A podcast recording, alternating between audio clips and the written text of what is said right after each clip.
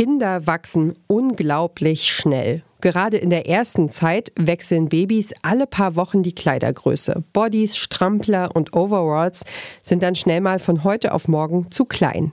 Für die größeren, zum Beispiel im Winter Frühlingsschuhe zu kaufen, um dann im Frühling festzustellen, dass die neuen Schuhe schon nicht mehr passen, das ist echt extrem frustrierend, denn das ist nicht nur rausgeschmissenes Geld, das geht auch auf Kosten des Klimas. Deswegen ist es quasi ein ungeschriebenes Gesetz unter Eltern. Familien geben getragene Sachen untereinander weiter oder verkaufen sie natürlich eben auch Secondhand. Aber geht das auch irgendwie noch anders? Das fragen wir uns heute hier im Klimapodcast von Detektor FM. Ich bin Ina Lebetjew. Hi. Mission Energiewende. Der Detektor FM Podcast zum Klimawandel und neuen Energielösungen. Eine Kooperation mit Lichtblick, eurem Anbieter von klimaneutraler Energie für zu Hause und unterwegs. Das Raclette für die Silvesterparty, der Beamer für den besonderen Filmabend, das Fahrrad für den Ausflug im Urlaub. Leihen und mieten kann man inzwischen fast alles und es dann einfach wieder zurückgeben, wenn es nicht mehr gebraucht wird. Das ist gut für die Umwelt und für den Geldbeutel und außerdem werden so die Schränke und Regale zu Hause nicht immer, immer voller. Aber wie sieht's da eigentlich mit Klamotten aus? Kleidung, das ist das Spezialgebiet von Astrid Sönning. Sie betreibt einen Verleih für Ökologie ökologisch hergestellte Babysachen aus Wolle und aus einer Mischung aus Wolle und Seide. Räubersachen heißt dieser Verleih. Erst nach und nach ist mir aufgegangen, dass wir hier Care-Arbeit leisten, nämlich an Kleidern. Ähm, und dass eben ohne diese Arbeit aber die Sachen einfach nicht so langlebig und nachhaltig genutzt werden können. Astrid Sönning hat Räubersachen vor acht Jahren gemeinsam mit FreundInnen gegründet. Meine Kollegin Sarah Marie Plikat hat sie und ihre Kollegin Anke Hillenhagen in Halle an der Saale besucht. Wenn die dann gebürstet werden, dadurch, dass sie von innen und außen gebürstet werden, Taschen umgestülpt werden, äh, Kapuzen umgestülpt werden, ist einfach dieses Augenmerk komplett auf dem Material. Und wenn da dann auffällt oder ist was kaputt, dann kommt das in den Reparaturstapel sozusagen und dann kommt es zu mir. Das ist Anke Hillenhagen. Sie sitzt an einem weißen Arbeitstisch mit einer großen Brille auf der Nase. Eben noch hat sie durch eine große Lupe hindurchgeschaut. In der einen Hand hat sie Nadel und Faden, in der anderen einen blauen Baby-Overall. Sie ist damit beschäftigt, ein Loch zu stopfen. Grünes Garn auf tiefem Blau. Eine Mischung aus Meer und Algen. Vor ihr auf dem Tisch liegen mehrere aufgeklappte Schatullen mit Garn. Grün, gelb Rot und Violett. In einem Regal an der Wand stapeln sich Dutzende Kisten mit Babysachen und Löcher in allen Formen und Größen. Sie warten auf die Reparatur, denn Anke Hillenhagen kennt sich aus mit durchgeschubberten Knien, Löchern direkt neben der Naht und Flecken, die einfach nicht mehr rausgehen wollen. Dabei sind die Aufgaben unterschiedlich groß, wie Anke Hillenhagen erklärt. Es gibt dann die Minutenreparaturen, ähm, wo ich nicht so lange dran sitze, die einfach äh, schnell geschlossen werden können. Und das ist natürlich wichtig, damit die Sachen nicht so lange liegen.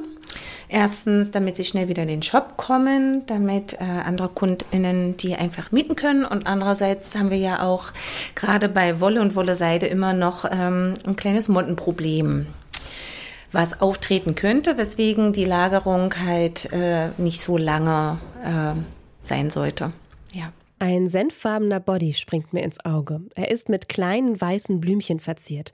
Das, was eigentlich aussieht wie kunstvolles Design, versteckt in Wahrheit Löcher und Flecken. Also gerade bei diesen Curry und Senffarben ist es natürlich so, dass Flecken nicht besonders gut wieder rausgehen. Ihr seht das, der ist sehr da ist schon markiert mit einem Faden. Da sind Flecken, die einfach noch überstickt werden müssten. Aber durch die Reparatur bekommt er natürlich diese, oder durch dieses Überhübschen bekommt er natürlich die Aufwertung. Ähm, man sieht die Flecken nicht mehr und es ist ein kleines, ja, ein Unikat geworden. Die Unikate von Räubersachen sind in einer alten Schule am Stadtrand von Halle zu Hause. Da, wo früher kleine Räuber den richtigen Schwung von Buchstaben geübt haben, laufen heute unentwegt die Waschmaschinen. Ein feiner, zitroniger Duft hängt in der Luft. Alles fühlt sich sauber und frisch an. Stoffe werden gebürstet, eingeweicht, zurechtgezogen und zum Trocknen aufgehängt. Und schließlich in Beutel und Kisten verpackt. Sauber und mottensicher für die nächste Kundschaft. Im Gemeinschaftsraum treffe ich Astrid Sönning, die Gründerin von Räubersachen. Der Raum wurde gerade frisch gestrichen und neu eingerichtet. Die Wände sind jetzt rosa und eierschalenweiß. Astrid Sönning hängt Bilder auf. Es gibt eine kleine Teeküche, Bücherregale und einen Tisch in der Mitte. Wie Astrid Sönning an diesen Punkt gekommen ist? Eine klassische Gründung aus dem eigenen Bedürfnis heraus, sagt sie. Ich hatte ein kleines Kind, einen Sohn, äh, habe ich immer noch, nicht so viel Geld und ich wollte ihn gerne ökologisch einkleiden mit schönen, wolligen, kuscheligen Sachen. Und habe dann angefangen, bei eBay Kleinanzeigen und Flohmärkten zu suchen und habe äh, gemerkt, dass ich, wenn ich Glück hatte, immer nur einen Teil gefunden habe und dachte, es wäre so cool, eine Plattform zu haben, wo ich einfach alles finden kann in den verschiedenen Zuständen. Ähm, und die Idee hat mich sozusagen selbst als Nutzerin so begeistert, dass ich dann einfach gedacht habe, okay, das will ich umsetzen. Die Räuberbande, so nennt sich das Team, arbeitet nach einem ausgeklügelten System, das über Jahre gewachsen ist und sich bis heute immer wieder verändert. Prinzip Learning by Doing. Wohin ihre Idee führen würde, war Astrid Sönning am Anfang natürlich nicht klar. Ich bin total naiv in dieses Unternehmerin-Sein reingestolpert. Ich habe äh, einfach gedacht, mich begeistert die Idee, ich will, dass die da ist. Und dann bin ich losgegangen und habe angefangen, ähm, das umzusetzen. Und ich bin Künstlerin, ich hab, hatte keinen Businessplan, ich bin auch nicht so gut im logischen, organisierten, strukturierten Denken. Ich bin eher intuitiv. Mm, und deswegen sind diese ganzen Abläufe alle mit der Zeit entstanden und verändern sich auch immer wieder neu. Also das ist nicht so, dass das dann steht und so bleibt, sondern dass das immer wieder neu wird. Klar war aber auch schon immer, ohne hochwertige Materialien geht es nicht.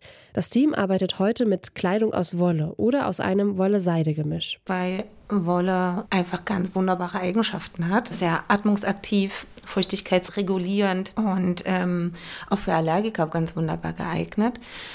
Und nun ist das ja auch alles sehr hochpreisig und die Kinder wachsen so schnell und die Sachen halten aber so lange und eigentlich sind sie auch relativ unkompliziert zu pflegen, weil man die gar nicht so oft waschen muss. Wenn es aber dann doch mal so weit ist, dass die Sachen gewaschen werden müssen, dann braucht Wolle ganz viel Zuwendung. Bodies, Schlafsäcke, Jacken, Leggings und Schuhe werden bei Räubersachen mit sehr viel Liebe und in aufwendiger Handarbeit gepflegt. Viele Menschen haben vielleicht äh, ein bisschen Angst davor, Wolle zu waschen, weil es heißt ja immer, Wolle äh, bitte nur mit der Hand waschen. Und ähm, das stimmt auch, es sei denn, man hat eine gute Waschmaschine. Und ähm, dennoch muss Wolle und auch Wolle-Seide immer vorbehandelt werden.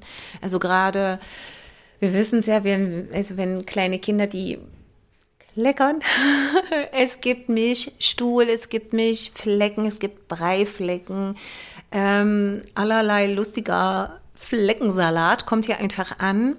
Und das muss natürlich vorbehandelt werden, weil wenn das in der Waschmaschine landet, entweder setzt es in den ähm, Fasern fest äh, oder es verdreckt natürlich die ganze Waschlade. Flecken müssen vorbehandelt werden. Das passiert oft mit Geiseife einfach oder mit Olivenwaschmittel. Ähm, für hartnäckige Flecken haben wir dann auch noch ein paar Zaubermittel. ähm, Butter zum Beispiel bei Harz oder Öl. Also das sind ähm, ganz viele Hausmittelchen eigentlich auch von früher. Und wichtig ist halt, dass die vorher gebürstet werden, weil gerade auch im Gebrauch bei Wolle entsteht ja dieses typische Pilling. Pilling, das sind die kleinen Wollknötelchen, die durch Reibung entstehen, zum Beispiel unter den Armen, wenn Stoff auf Stoff reibt. Und diese kleinen Flusen werden dann, bevor die Kleidungsstücke in die Waschmaschine kommen, abgebürstet. Die Wollfasern richten sich wieder auf, die Wolle wird nicht beschädigt und auch Staub und der größte Schmutz wird so schon einmal vor dem Waschgang entfernt. Das probiere ich dann auch mal aus. Okay, so, du klemmst dir das hier ein im Bauch, okay. so, Bauch dagegen, dann hältst du es hier straff und bürstest das mit kleinen Zack in Bewegung. Okay, in welche Richtung muss die Bürste sein? So wie die Haare sind? Anders geht's gar nicht. Probier's mal. Dann streichelst du nur. Ah, also in die Gegengerichtung. Ja, genau. Okay. Die Merino-Schlafsäcke sind eigentlich das immer. Oh krass, weil also wenn ich jetzt so mit bloßem Auge drauf schaue, dann habe ich irgendwie nicht das Gefühl, dass das irgendwie schlimme Flusen hätte. Aber das. Der Dreck muss halt raus. Der Dreck. Ne? Hier siehst du schon mal. Da ist ein Spuckifleck. Das muss halt alles vorher abgebürstet werden. Und hier ist es ganz. Ja, man sieht schon den Unterschied. Die Sachen werden halt nicht nur von außen gebürstet, sondern auch von innen. Ne? Also, und das ist halt, du siehst, wie voll die Kisten sind. Ne? Und das ist zum Beispiel eine Sache, die die Kundinnen zu Hause gerne schon für uns mit übernehmen können, dass wenn sie so einen schlafenden Schlaf, ähm, einen Schlafsack oder ein Overall gemietet haben, wenn sie den zu Hause schon mal abrüsten, dass das nicht bei uns ja. Ja, mhm. ja, das verstehe ich. Weil wenn, das ist in zehn Minuten hier erledigt, so, so einen ähm, kleinen mal abzubürsten, ähm, dann müssen wir das nicht machen. Weil das hält wirklich auf und es geht auch unglaublich auf die Arme. Also die Frauen, die hier arbeiten, die haben alle Kraft. Und dann wird es gewaschen und wir können es in der Waschmaschine waschen, weil wir sehr gute Waschmaschine haben mit einem Wollwaschprogramm, wo die Sachen eigentlich nur ganz sanft hin und her geschaukelt werden. Mit einem Olivenwaschmittel. Das ist eigentlich wie so eine kleine Wellnessbehandlung. Und dann kommen die Sachen raus und werden erstmal in Form gezogen. Das ist ganz wichtig, ähm, weil wir die Sachen nämlich nicht liegen trocknen, sondern im Hängen. Das heißt, die werden erstmal richtig in Form gezogen. Da gibt es Schablonen vorher. Hier seht ihr unsere großen Schablonen. Ah ja. Mhm. Die helfen dann immer, um zu gucken, ob die Sachen auch in der richtigen Größe einfach da sind. Da werden also die feuchten Wolle-Seide-Bodies in Form gezogen. Immer schön an den Nähten fixieren mit den Händen, damit das nicht aus der Form geht. Und dann wird dolle darauf geachtet, dass die Kanten alle übereinander liegen, dass sich die Nähte nicht verdrehen, dass die Passform einfach stimmt. Dann kommen die über diese wunderschönen Hängegestelle, die wir hier haben, und trocknen dann da. Ein Blick nach oben lohnt sich im alten Schulgebäude, denn die Kleidungsstücke hängen hier wie Fledermäuse von der Decke. Ein paar hundert Bodies, Pumphosen und Overalls in allen Größen und Farben. Mit einem raffinierten Flaschenzug nutzt das Team hier jeden Zentimeter Platz. Es ist sehr laut und man hört es auch durchs ganze Haus tatsächlich. Jedes Kleidungsstück bekommt mehrere Stunden Pflege, bis es bereit ist für den nächsten Einsatz. Aber was kann ich eigentlich selbst tun, wenn das Baby spuckt und Brei oder Milch auf dem Body gelandet ist? Anke Hillenhagen empfiehlt kaltes Wasser. Also erste Flecken immer gleich mit kaltem Wasser erstmal einweichen und ausspüren, abbürsten, abklopfen. Also gerade so Essensreste, Spuckireste oder ja auch Stuhl sofort kalt ausspülen. Also mit kaltem Wasser macht man erstmal nichts falsch. Wenn es eintrocknet, ist es oft schwierig, ja. Und die Wunderbürste, die hilft wirklich auch, ähm, gerade so bei Wollweig, wenn die Kinder aus dem Sandkasten kommen, einfach mal schnell alles abgebürstet, ähm, dann setzt sich da auch nichts fest. Ja, und dann zum Auslüften auf dem Balkon. Räubersachen vermietet die Kleidung in unterschiedlichen Zuständen. Neu, sehr gut und gut. Das sind Stücke, die zum Beispiel schon repariert wurden. Und Kategorie Räubersachen. Also Hosen, Jacken und Bodies, denen man ansieht, dass sie schon sehr häufig getragen worden sind. Sie sind dann mit künstlerischen Flicken repariert. Löcher sind dann zum Beispiel mit Marienkäfern, Kreisen und Blümchen gestopft. Mit Räubersachen ist Kleidung gemeint, in der Kinder nach Herzenslust herumräubern dürfen auf dem Boden herumkriechen, über umgefallene Baumstümpfe klettern und sich im Gebüsch verstecken können. Ein Begriff aus der Kindheit von Astrid Sönning. Eine kurze Unterbrechung für unseren Werbepartner. Euer Laptop läuft mit 100% Ökostrom, eure Heizung mit klimaneutraler Wärme, in der Garage lädt euer Auto und auf dem Dach erzeugt ihr euren eigenen Solarstrom. Klingt nach Zukunftsmusik, ist aber jetzt schon leicht zu haben. Bei Lichtblick bekommt ihr alles, was ihr für einen klimaneutralen Lebensstil braucht. Jetzt einfach wechseln zu Deutschlands größtem Ökostromanbieter. Stricken, Häkeln und Stopfen hat Anke Hillenhagen von ihrer Oma gelernt. Auf diese Weise trägt sie auch eine Handarbeit weiter, die heute nur noch wenige wirklich beherrschen. Am Rande erzählt sie mir, dass ein paar sehr kunstvoll reparierte Stücke von Räubersachen momentan in einer Ausstellung zum Thema Handarbeit gezeigt werden. Repariert wird mit Nadel und Faden, also Garn. Und auch dieses Material hat eine Geschichte, erzählt mir Anke Hillenhagen. Das sind zum Beispiel Seidengarne. Die habe ich gespendet bekommen von meiner Nachbarin, die tatsächlich auch bei uns Kundin ist. Ähm, und das ist das Schöne. Das sind eigentlich auch diese, diese kleinen, feinen Geschichten.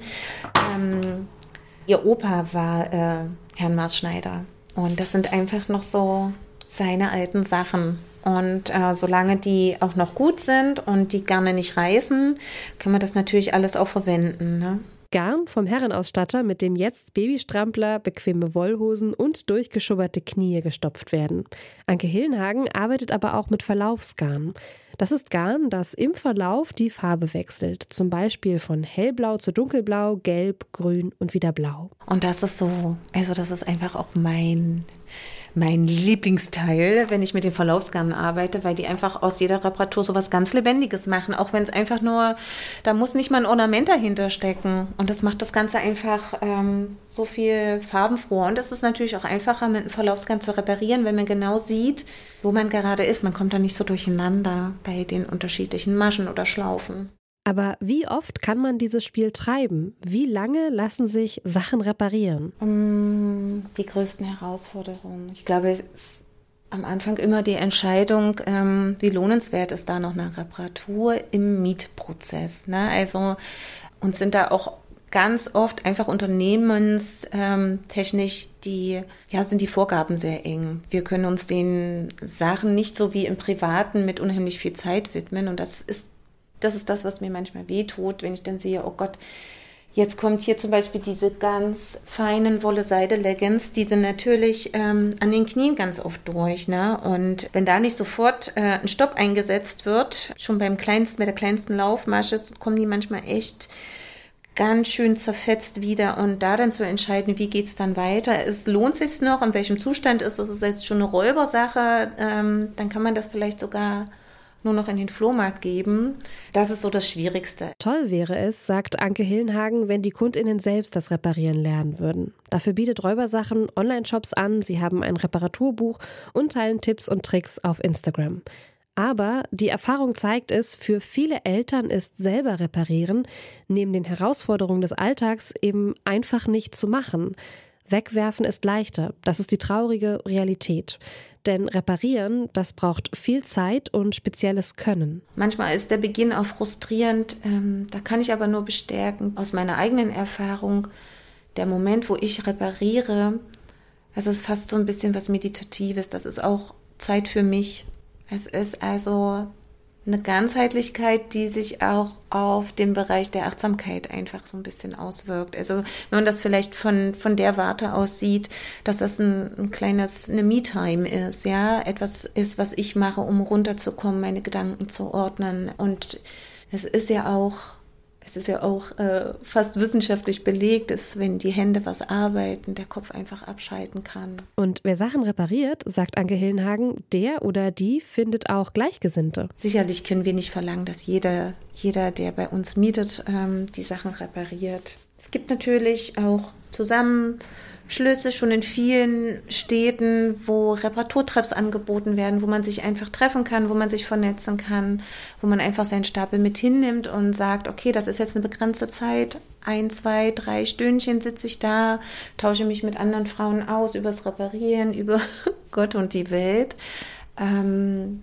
und widme mich in der Zeit den Sachen. Das wäre eine Möglichkeit. So ähnlich ist es auch beim Team von Räubersachen. Alle, die Bürsten, Waschen, reparieren oder davon berichten, sind auf Umwegen dazu gekommen und haben nicht zwingend BWL, Näherin oder Wäscherin gelernt, wie Astrid Sönning erzählt. Ich habe immer gedacht, dadurch, dass ich keine Unternehmerin bin und nicht BWL studiert habe, ähm, dass ich vielleicht irgendwie schlechter bin und dass auch viele Leute, die hier arbeiten, haben das nicht gelernt, sondern sind dazugekommen. Und dann habe ich gedacht, ich muss mir Hilfe holen von quasi gestandenen Leuten, die das besser können.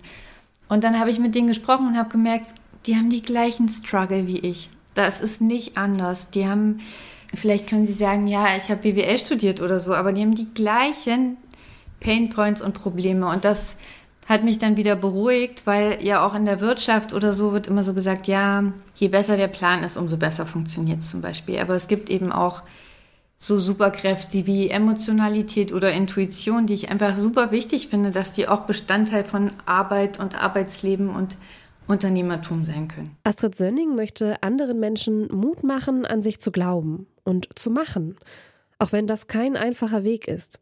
Krisen gab es in den vergangenen Jahren genug für die Räuberbande. Also die letzte richtig große Herausforderung war ähm, letzten Sommer. Da standen wir kurz vor der Insolvenz. Und wir hatten damals eine Unternehmensstruktur und Kultur, die ähm, nicht hierarchisch war und die darauf ausgelegt war, dass eigentlich jeder mitentscheiden kann. Und wir waren noch mehr Menschen als jetzt, nämlich ungefähr 30. Und wir haben gemerkt, dass wir mit 30 Menschen, die alle sehr individuell sind und die alle eine andere Idee und Vorstellung haben, ähm, wie die Dinge richtig sind und gut sind, keine schnellen, agilen und guten Entscheidungen treffen können. Ähm, teilweise hat es Wochen gedauert zu entscheiden, ob wir jetzt einen digitalen Urlaubsplan einführen. Also jetzt nur mal so als Beispiel. Und da war es halt wirklich so, das Minus auf dem Konto wurde immer größer, die Bestellungen wurden immer schlechter. Ähm, und das war wirklich herausfordernd, dann zu sagen, wie gehen wir jetzt mit der Situation um und was machen wir jetzt? Astrid Sönning beschreibt eine Gratwanderung zwischen dem Wunsch, wieder in die schwarzen Zahlen zu kommen und dem Bedürfnis danach, möglichst fair und gut miteinander umzugehen. Wir haben versucht, etwas zu leben, was irgendwie gut ging, solange das mit dem Geld irgendwie funktioniert hat. Und wir wollten irgendwie super menschlich sein. Wir wollten äh, das mit der Kleidung richtig gut machen. Wir wollten, dass sich jeder total wohlfühlt mit seiner Arbeit und so. Und ich habe dann so richtig gemerkt, es war wie so eine Blase. Und die ist dann so, plopp gemacht. Und was ist aber die Realität? Wie sieht die aus? Ähm, und es war wie auch so ein Landen in sowas, okay, wir wollten das alles anders machen, wir machen es auch anders und wir sind gleichzeitig Teil dieses kapitalistischen Systems. Und das bedeutet, wir sind ein Unternehmen, wir brauchen Umsätze, um Löhne zu zahlen, ähm, wir brauchen Effizienz und so weiter und so fort. Und das war für mich auf jeden Fall und ich glaube für viele andere auch ähm, eine riesige, wirklich riesige Herausforderung. Ja.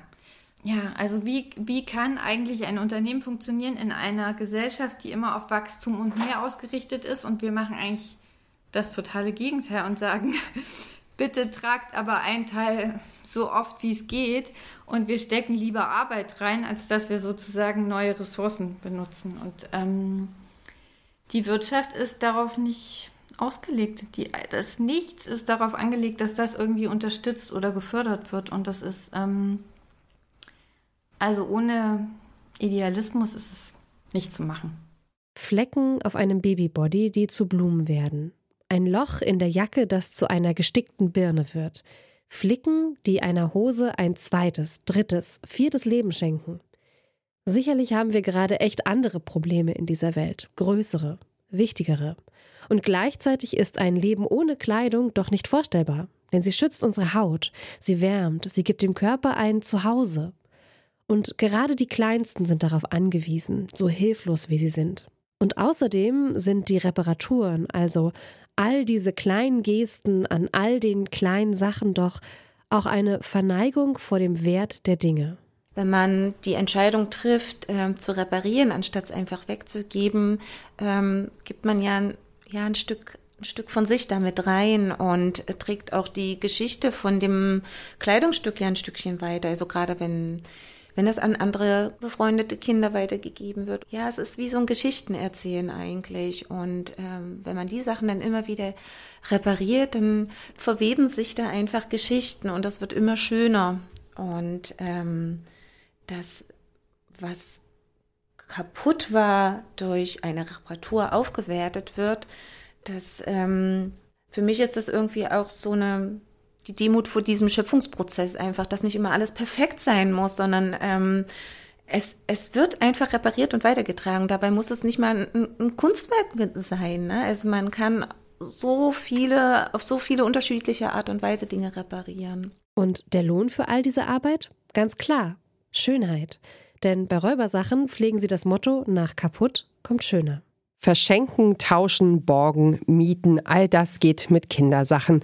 Denn wenn weniger Kleidung produziert werden muss, schont das den Geldbeutel und natürlich wertvolle Ressourcen und damit eben auch das Klima.